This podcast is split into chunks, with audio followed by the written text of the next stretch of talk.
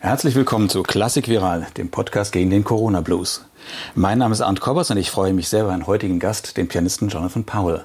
Ich habe gehört, I've heard you speak German quite well, but Oh, uh, not- better English, and we should Not switch well. to English. German is like my fifth language, and I'm a beginner. All right. So maybe English would be. okay, I'll try. I'll try. Thank you. Yeah. You don't live in Berlin. You're British. You don't live in Berlin. And I thought you would live in England, but now I've heard you don't live in England. You live in Poland, and you come from Poland right now. Yeah, exactly. I uh, live in the very south of Poland, south of Krakow, in the Karpaty, Carpathian Mountains, and we can see the High Tatre, Vysoki Tatre mountains from our house. And I ended up living in Poland because I have Polish wife, Irena, and um, we thought we would just like try. I come to Poland, see what happens, and it turns out I can handle it. That's where we live. And initially we lived in Gliwice, uh, Gliwice, and as we started uh, having uh, children, we realized that our flat was far too small, and we bought this house in the mountains. It's not even in a village. There's like one village one side of the hill, another village the other side of the hill, and on the top of the hill there are about 40 people living there. And uh, for the first time in my life, I can practice the piano without having war with the neighbors.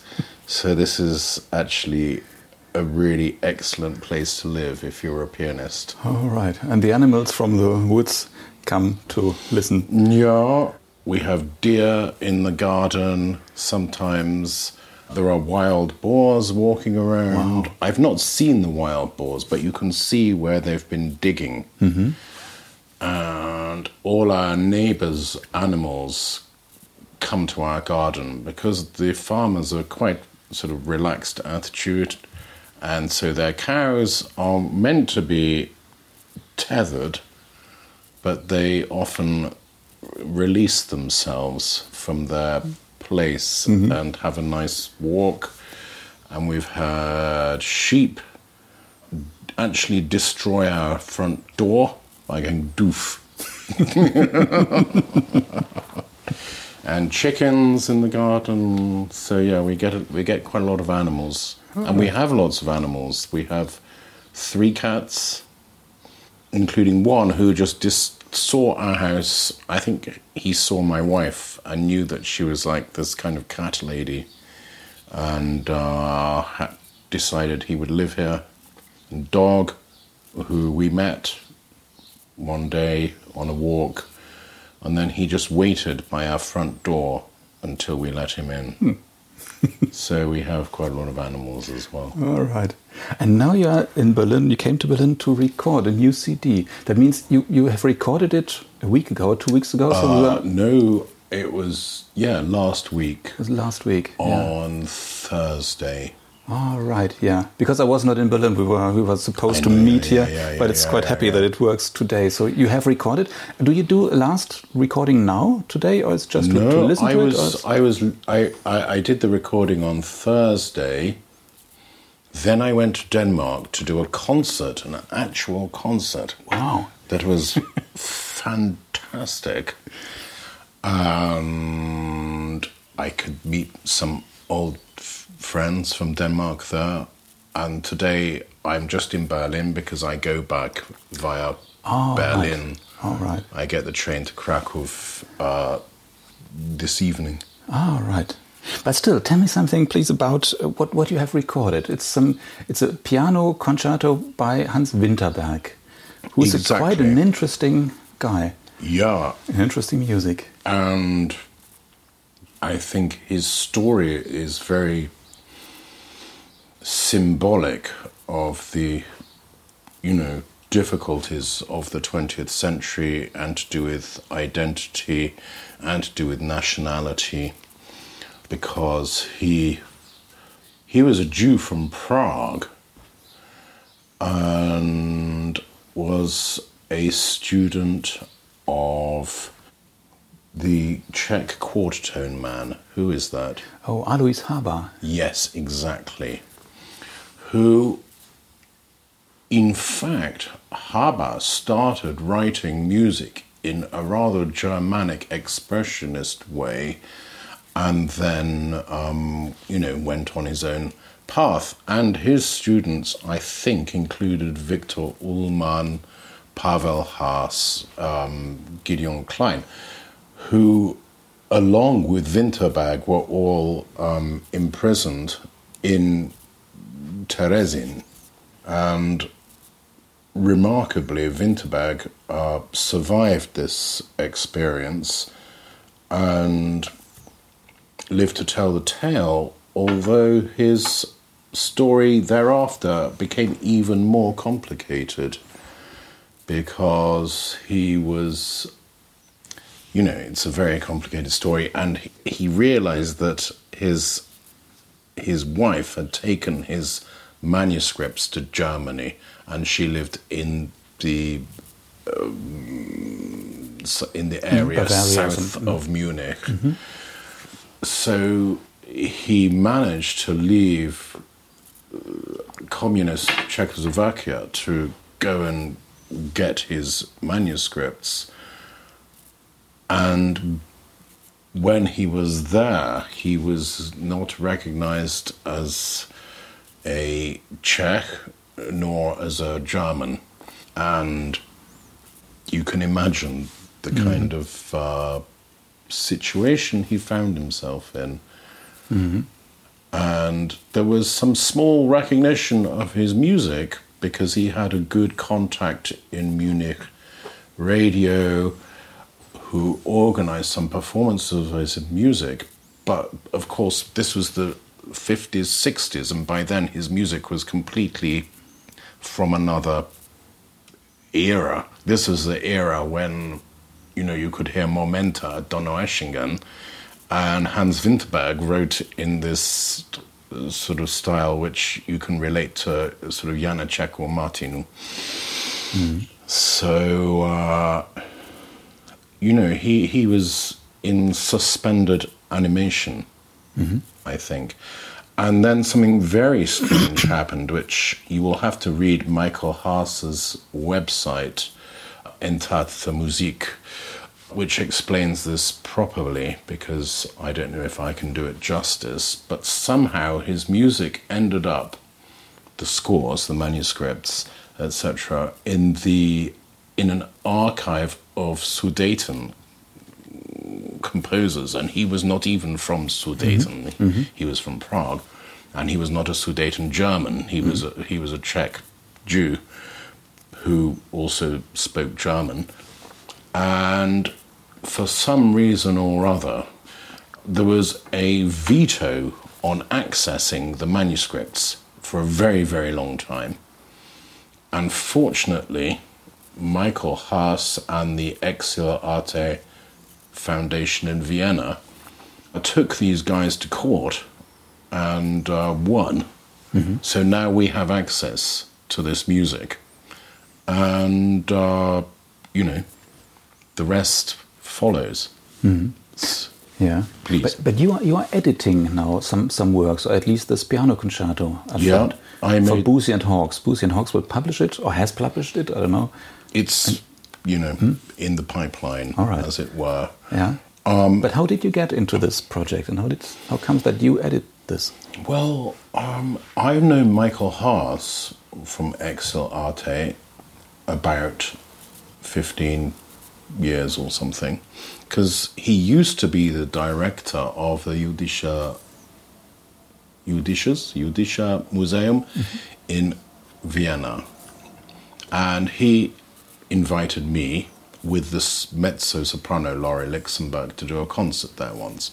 So we turned up and she sang Hanns Eisler and some other stuff. And uh, I got to know Michael, and we were chatting about all sorts of stuff, and he realized that I was, you know, interested in quite a lot of stuff that he was interested in. So we stayed in touch. And um, when Winterberg's music had this sort of amazing moment when it became public again, I was one of the people he thought about, you know, to start doing something with it. And then at the end of last year, my agent, Peter Pushkash, was in touch with Michael and uh, we were discussing various ways that we could arrange a recording of piano concertos.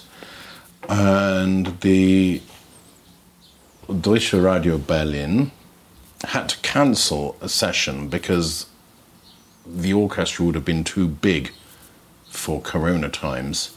And so initially, we suddenly had this deadline of like end of January to record the first piano concerto. So I thought, well, I better edit it myself because then I will learn the piece as I edit it. And I've had, you know, quite a bit of experience doing this, so I, it wouldn't have been the first time. Of course, that one got postponed until end of June. And uh, yeah, that here we are. All right. But it was, um, you know, in my Christmas was very Winterbergy, Winterbaggish. And is it is, is the music worth the effort to, to, to deal with and to play it? Well, I, I've never heard it because no one has never has ever no, heard exactly. this, this, This, is the, concerto. this is the point. Um, I I think it is, and the fact that I can say it's not quite like anything else, I think proves the point. You can hear that it's definitely of its time. 40s, mm-hmm. this particular piece.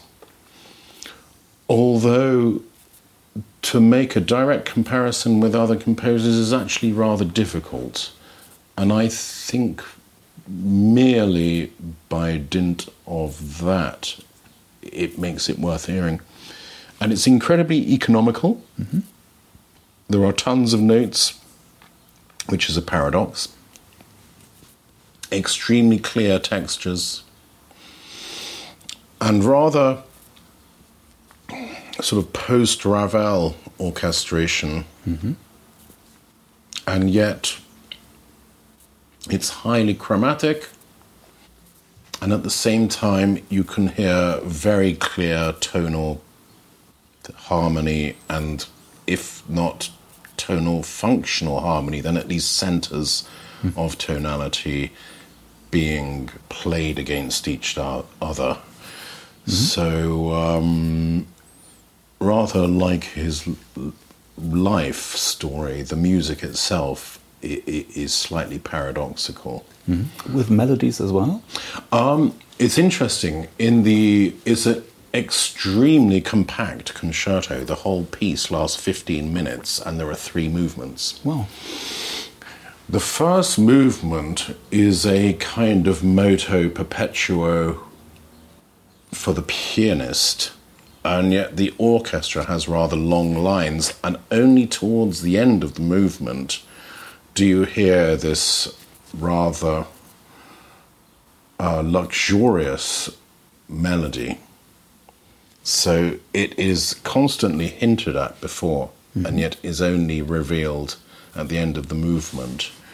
The second movement does have a rather clear but very uh, simple melodic content, and it reminds me rather of Bartok slow movements and a kind of dirge with uh, isorhythmic material.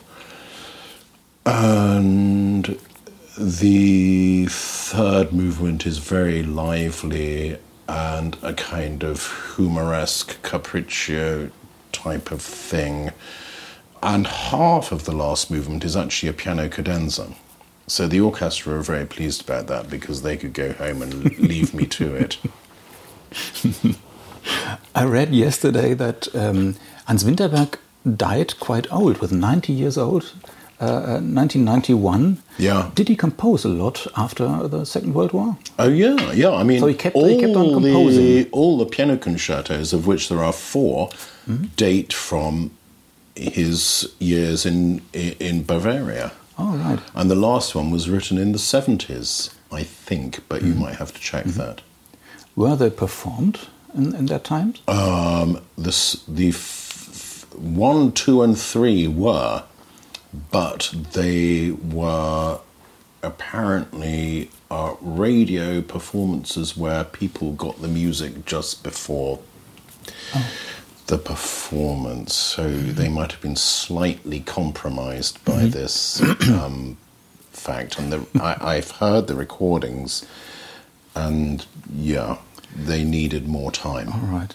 So there's more work for you to do about Winter, Well- Winterberg. If uh, people like what I did this time, then yes. Uh-huh.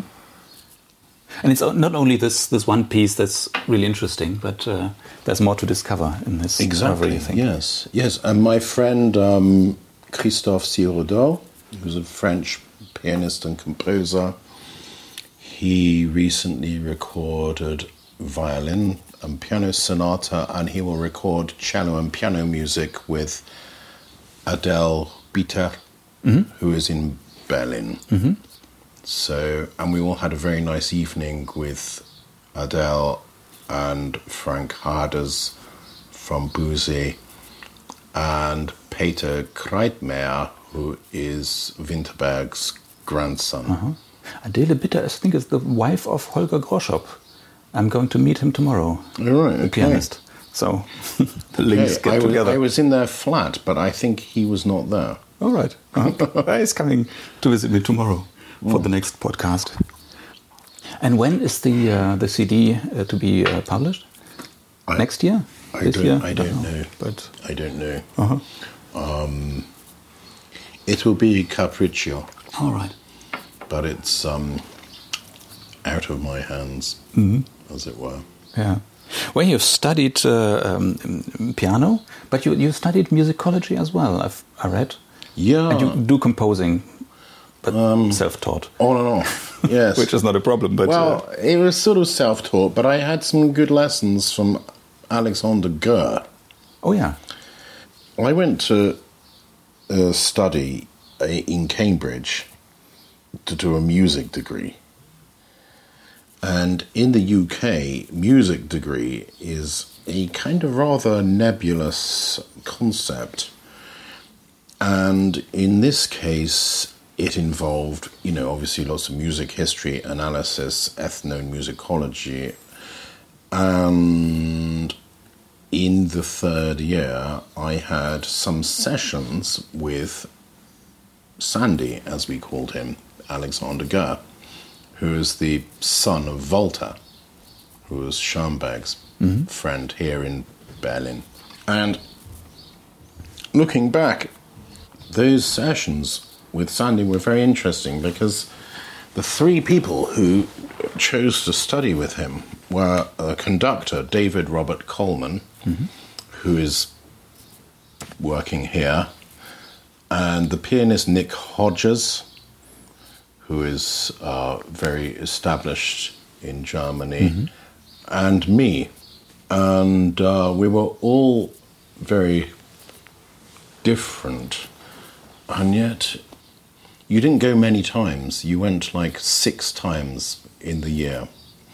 So that is my sort of, you know, because I've since seen how people study composition these days, and you don't go six times in the year. It's um, rather more Yeah. in- intense, let's say. So I did uh, study composition a bit with Sandy, whose whose music I will record later this year. I oh, hope. right, all right.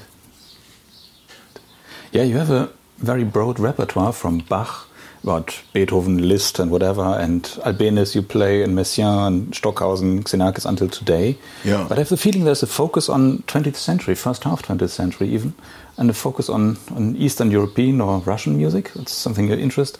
And I, I read this uh, repertoire list, and there are quite a lot of names of composers I've never heard of. Or Yeah, heard maybe you- once or twice or so, but I Yeah, don't really know have- what music you, that you is. have to look them up sometimes. Yeah. yeah. But how comes that you that you that you play this Goldenweiser, Felix Blumenfeld, Alexander Krein, Egon Kornauth? Never heard. There's uh, there's a quite a lot of a lot of names. How come that you that you are very interested in this Well, field? I had a because I went to Cambridge, and it's not like getting a degree as a performer. You don't have tuition as a pianist. I had to later find a teacher, and the teacher I found actually with the um, help of Nick Hodges. He always used to say, uh, Jonathan, when are you going to do something about your piano playing?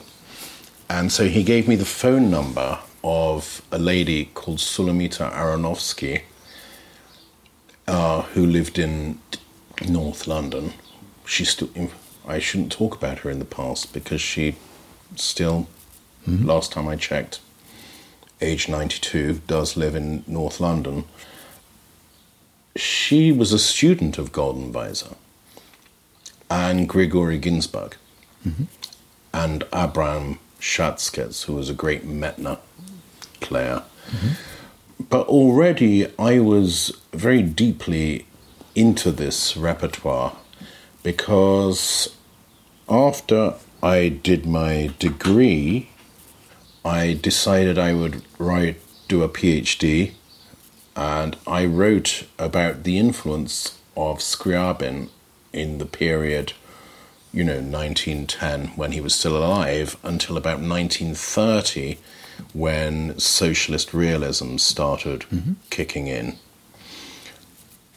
So I discovered, well, I didn't discover, but I already knew about, but I researched and played uh, the music of people like Stanchinsky, Samuel Feinberg, Alexander Krein, all these figures of the 1910s and 20s who in Russia were writing sort of post romantic, modernist, or very modern music. So it seemed at the time that Sulamita would be a very obvious person to go to. And given her background, she's amazingly tolerant of and capable of coaching and advising people with a very diverse repertoire. I remember Nick was playing sort of Stockhausen, Nono, and Beethoven and Haydn and Debussy to her, and I thought maybe this is a person I could um, get some valuable advice, and she completely transformed my piano playing. And it was a bit rotten before, and then it got better, basically. And I spent years uh, helping her out because this was part of our deal, um, like being her orchestra when her students were playing concertos, and she would occasionally ask me to teach her students. But she would go in her kitchen and uh, listen, and then come out saying, You know, you said exactly what I would say. Good sign. I thought, thank God for that. So, and in dealing with this this PhD with Scriabin and, the- and the people around him, you got into uh, searching new composers or forgotten Yeah, yeah. composers and new works and, and all this. There's quite a lot of discover to discover, isn't it? Yeah, Still. and for example, about the first recording I ever made was the piano sonata of Alexander Krein, or Krein. And I discover that it was not only played by its dedicatee, Neuhaus, but also by Goldenweiser mm-hmm. and by Jelena Beckmann Scherbina. who had given the first performance of, say, Scriabin number six and was a friend of Scriabin. So these were pieces that were at the time highly rated by people we still know about. And it leads one to think that, uh, you know, if people like that thought they were worth learning and they take some learning, mm-hmm. then maybe we should uh, be taking a look at them as well today. Mm-hmm. Well, one of the composers you dig deep into is uh, Sorabji, Kaikhosru Sorabji. Yeah. He's a very interesting figure, a legendary figure. Mm-hmm. Can you tell us a bit more about him? Why should music lovers know him and his music? Well, I think one of the things that makes him remarkable is that he was a half Indian gay man in 1920s Britain in London, and he absolutely was determined to be himself. He would not compromise in any way. And when you hear the music he was writing in the 20s, you know, when he was a young man, and compare it to other British music, or indeed any other music, it's utterly remarkable. It sounds like he's landed from another planet. There are obvious points of reference with the music that he really admired, like the middle period Szymanowski, the atonal but not serial uh, Schoenberg, etc., etc. One could go on. But what he was doing then was extremely bold, and that was when he was still sort of in the public eye. And after a bit, he, he, he sort of withdrew from the public eye but carried on writing. Mm-hmm. He didn't have to work, he got money from, from his father, so, so he could really concentrate on composing and doing music or so. And uh, yeah, did the music he wanted to. And then, really, for, for, for 40 years or so, he banned his music from being performed in public. Yeah, is, I mean, is there a reason why he did that? Oh, absolutely. He um, there was a performance in London of just one section of a piano piece he wrote, and it took like two or three times longer than it should be, and was complete you know, it was an unbelievably sort of appalling, humiliating experience. And he said, Well, if people aren't ready to play it, then we need to wait uh-huh. until they are. Uh-huh. Of course, this has happened with a lot of other repertoire that um, but normally for composers or for artists in, in general, there's a sort of a correction or whatever. You get you get some some some some uh, something back from the audience. Uh, if this is this is good what you do, or if it, mm-hmm. if, it if, it, reaches mm-hmm. the people, he didn't get that. He was going on composing yeah. for, for, for, for no one. The I think the early thirties or the late no, it was probably the late twenties still. He did a broadcast of a piano piece on BBC Radio, and somehow Frederick Delius in France heard it and wrote to him and said how wonderful he thought it was. And he had, you know, supporters like Alban Berg a little bit and, uh, you know, just a few others, and that was enough to keep him going, I think, right. to know that he was on his right track yeah. and uh, didn't need some massive support or public, mm. but he needed uh-huh. to just keep yeah. going. And he composed nearly only for piano, piano solo, or did he compose other pieces? And his pieces got longer and longer and longer. Yeah, yeah, yeah, they yeah. did. Yeah. Although he, there are lots of short pieces as well. Really? Yeah. Yeah. Oh, yeah. Yeah, I read that he had uh, some, some some piano symphonies. Uh, the, the the number six piano symphony is four and a half hours. No, it's longer. It's longer. yeah, it's six hours. I gave the world premiere. All right. All right. And this uh, Opus Clavicembalisticum is four hours. Four and a half. Four and a half. And you, I I read that you uh, performed that uh, more than ten times, maybe Yeah, no, no many more. times, yeah, yeah. How is that? How is that to perform such a piece? And how, how uh, with intermissions? Yeah, yeah, we How have. many? We have. Uh, last time, I think I had one. Wow. Although before we might have had two. So it's two hours non-stop, and then intermission, two hours non-stop. Yeah. But then Do people? How- people how do people go this? to go to Damarung, don't they? Yeah, that's right. But there's something happening on stage, and there's uh, Yeah. But I'm on stage. that's true. I'm doing stuff. They can watch me if they get bored. yeah, that's true. But you have to you have to play. You can't do so many uh, curious things. And I hope I don't. but how is it? How do you survive such an evening? Or even even more uh, this uh, sequencia cycli- cyclica, which is about eight hours or yeah, more yeah. than eight hours. Did you perform this? Several Live? times. Oh, right. Yeah. I know that you that you recorded it now on Yeah, yeah, seven. CDs, Yeah, yeah. which has come out last year. Yeah, yeah. So, and in uh, how is this on a live to live perf- performance in one piece, in one evening or one day? Day, Day. really. Although I used to do it in one, you know, thing with two intervals. Although I've revised my attitude, and next time I will do it, uh, we're going to do it over three days with five concerts. So, and also, you know, the theme is very So well sort of known. easy listening, Yeah. Sorabji then. Yeah, the theme is very well known. It's not like people are going to forget what the what the deal is.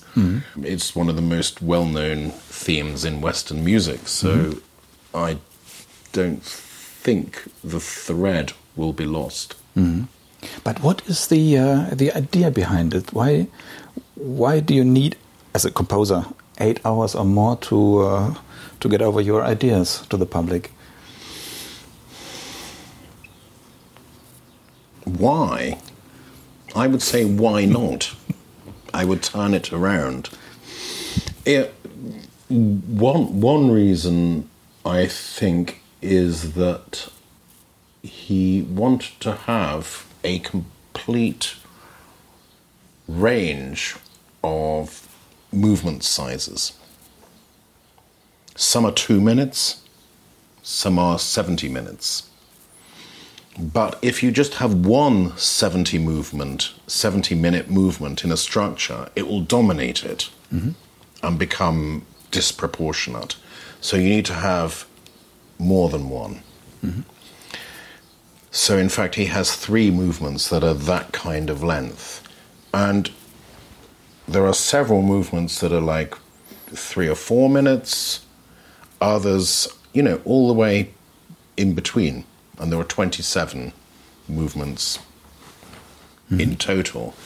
So by the time you add all of that up, it does become quite a long piece. Mm-hmm. But how do you do you do you hold up your your uh, concentration? About ten hours playing is uh, eight hours. Sorry, eight hours playing. Um, how? Um, I think you kind of get used to it. Do you get into sort of a trance or whatever? But you can't as a, as a, as an as an audience or so. You can get into I don't know other other dimensions. But as a as a performer, you have to be concentrated and you have to to You stick do. to what you do there. Yeah, yeah, you do. Um, but actually, I mean, you know, if you're like practicing really hard for some concerts, you sit at your piano for quite a few hours in the day, and um, this isn't so different. But it is quite um, demanding, yes. This is why I look forward to doing it over three days next year. I was meant to do it in April this year uh, in Heidelberg, and of course it will didn't happen. So But don't you t- sometimes think if you if you do a, I don't know a Beethoven sonata, it's the same concert, you got the same money, and uh, only after half an hour it's finished, or concert after one and a half hours. So you sit there for eight hours doing the Sorabji. Well, you know, I think these things are like mountains. And there's something in me that sees them and think because it is there, I want to do it. And also, I mean, we won't find out what this music is like unless someone plays it properly. If no one does, it'll just be this imaginary object. And it's a great pleasure to bring an imaginary object into reality. Because I read about Sorabji when I was 13 or 14 and saw this list of these pieces and got in touch with him and then his uh, friend and executor, Alistair Hinton. And I would uh, chat with Alistair about, I say, what's this piece like? What's that piece like?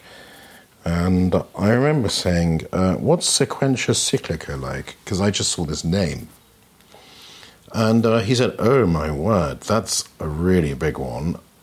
However, Sorabji thought it was his best piece. So after, you know, trying some smaller ones in my 20s and 30s and making some recordings, it's extremely gratifying for me and the composer in a way, although he's dead, that it's this recording that has excited so much interest in his work because he did actually think it was his best piece. Mm-hmm. But you never get to know him personally. I never met him. No, I we wrote to each other a couple of mm-hmm. times mm-hmm. when I was a teenager. All right.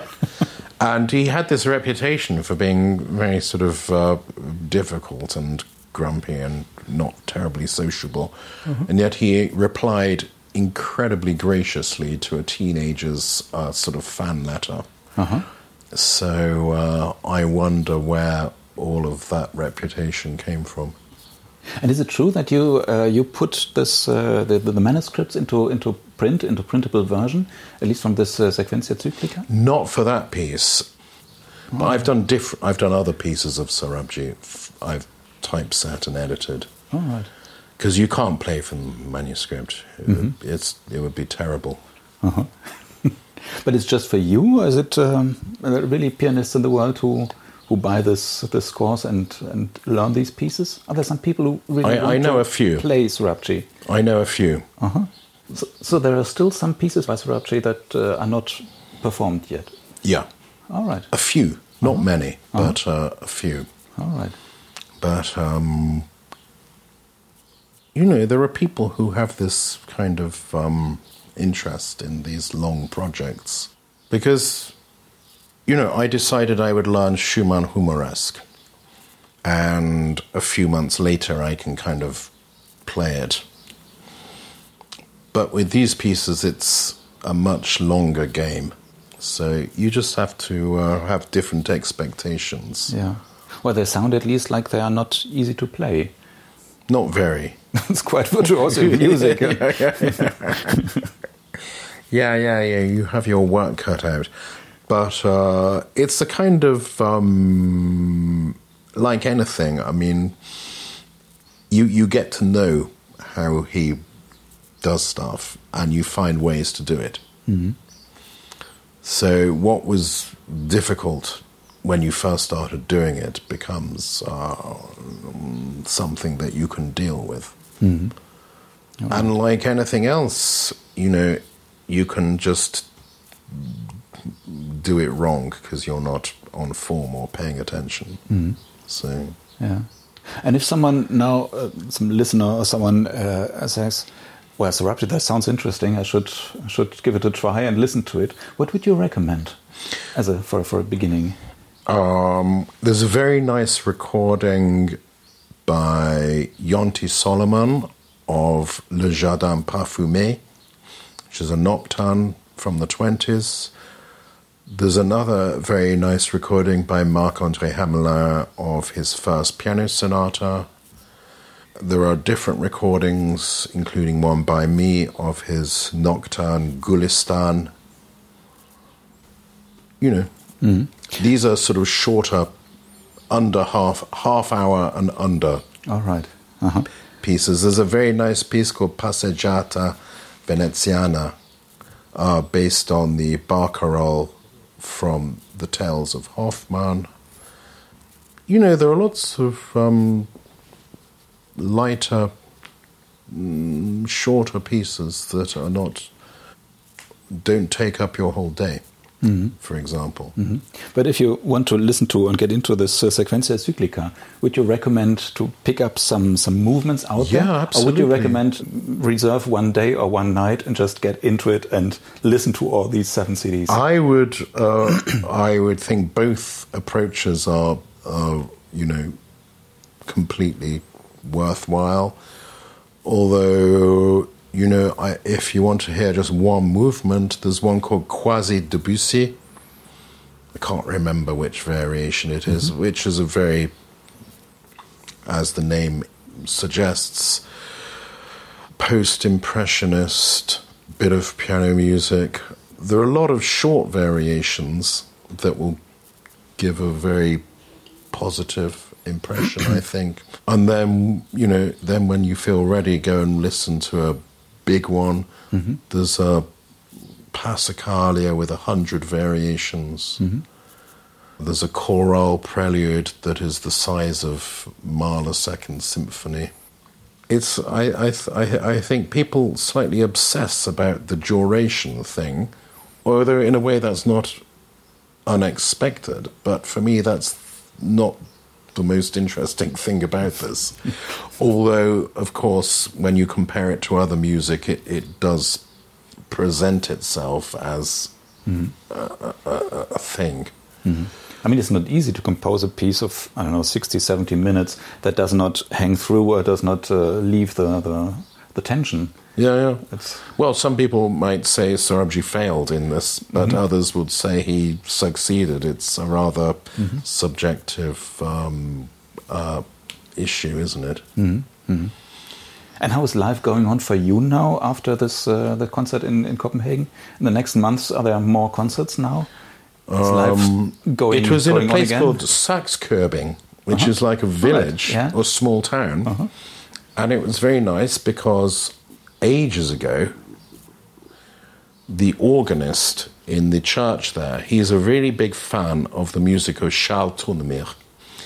And he was doing like a cycle of Tournemire's organ music and invited other organists to come because it was Tournemire's 150th anniversary last year. But he wanted a pianist who could play the 12 Prelude Poème, which is a late piece of Tournemire.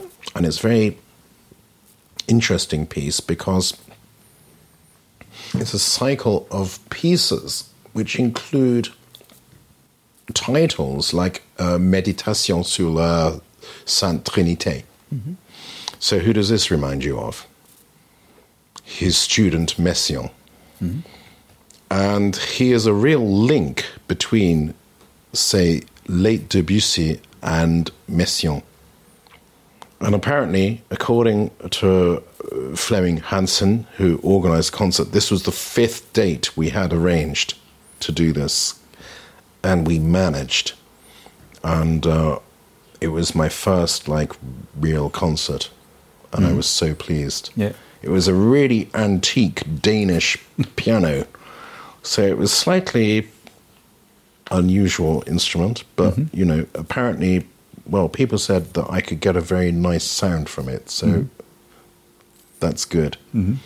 And then I will go home now today, and then in a week and a bit, I will play Iberia in the Musiksalon Schorfheider, which is this conductor, David Robert Coleman, who lives right.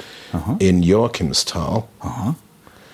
And he's established this series, and like everything else, this is like after many attempts, we are going to have this. Mm-hmm. So I will play Iberia, but twice in one evening. So Which it is something. It could be could be quite hardcore. And then I will go to the south of France and play Iberia in Pau, which is like scarily close to Spain for playing mm-hmm. Iberia. but actually, I played Navarra, which is a piece from the time of Iberia, and my Spanish friend composer Gabriel Erkoreka said you played it like one of these really old Spanish guys. So I thought, okay, I finally found the correct idiom. Could you use the time now for, for the, the Corona time at home to, to compose some pieces? Yeah, um, actually, last year I wrote, is it eight or ten piano pieces? I think it's ten piano pieces. Some of them are okay, some of them I think are less okay.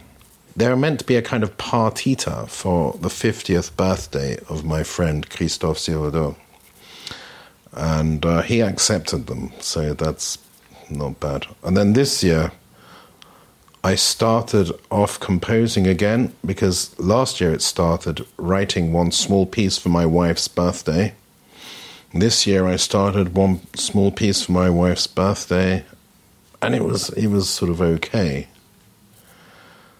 But um, I I doubt myself as a composer. Mm. I think partly because if you spend your time playing all this like amazing stuff by you know whoever, then you look at your own things and you think, oh, it's not really good enough. but my friend in in London, Julian Anderson, we were in touch about some completely different thing, uh, and he said, "So have you been writing some music?" And I, I said yes, and uh, he's I, I sent him this piece, and he said, "Oh, actually, it's absolutely superb." Mm-hmm. So, if he thinks it's okay, maybe I should. Mm-hmm. Uh, keep going. But, but there I, seems to be something that, that keeps you going, uh, composing. Yeah, I didn't do it for years, but then now I think it's um, even to just write a one page piano piece, that's my preferred genre. Mm-hmm. Yeah, I used to think of myself as a composer and not a pianist. And then somehow it changed and I stopped writing music. But now I think I ought to because mm. somehow inside me, mm. it's um, part of me mm. and something that I should do, even if no one cares. You know. yeah, I'm not looking for approval. just although if someone who I respect gives me approval, I think, oh, maybe it's not such a bad idea. Yeah. Last question: If there's the, the Corona blues, hopefully stops soon. Um, but if, if, if, bad mood or whatever comes to you and you you need some some help, some rescue, is there any music that you know that gives you a good mood to play or to listen to? Yeah, I mean, if I listen to John Coltrane or a lot of these pianists like Ray Bryant. Also, if I listen to, say, Sly and the Family Stone and George Clinton, it somehow just takes me away from. Because quite often you get uh, bogged down in our like European music, and it starts becoming a a load you have to bear. Yeah. And then if you can just leave that zone and go and listen to someone else's experience, it's somehow a relief. Ja, dann say thank you very much. Thank you. Uh, Jonathan Powell and Dankeschön fürs Zuhören.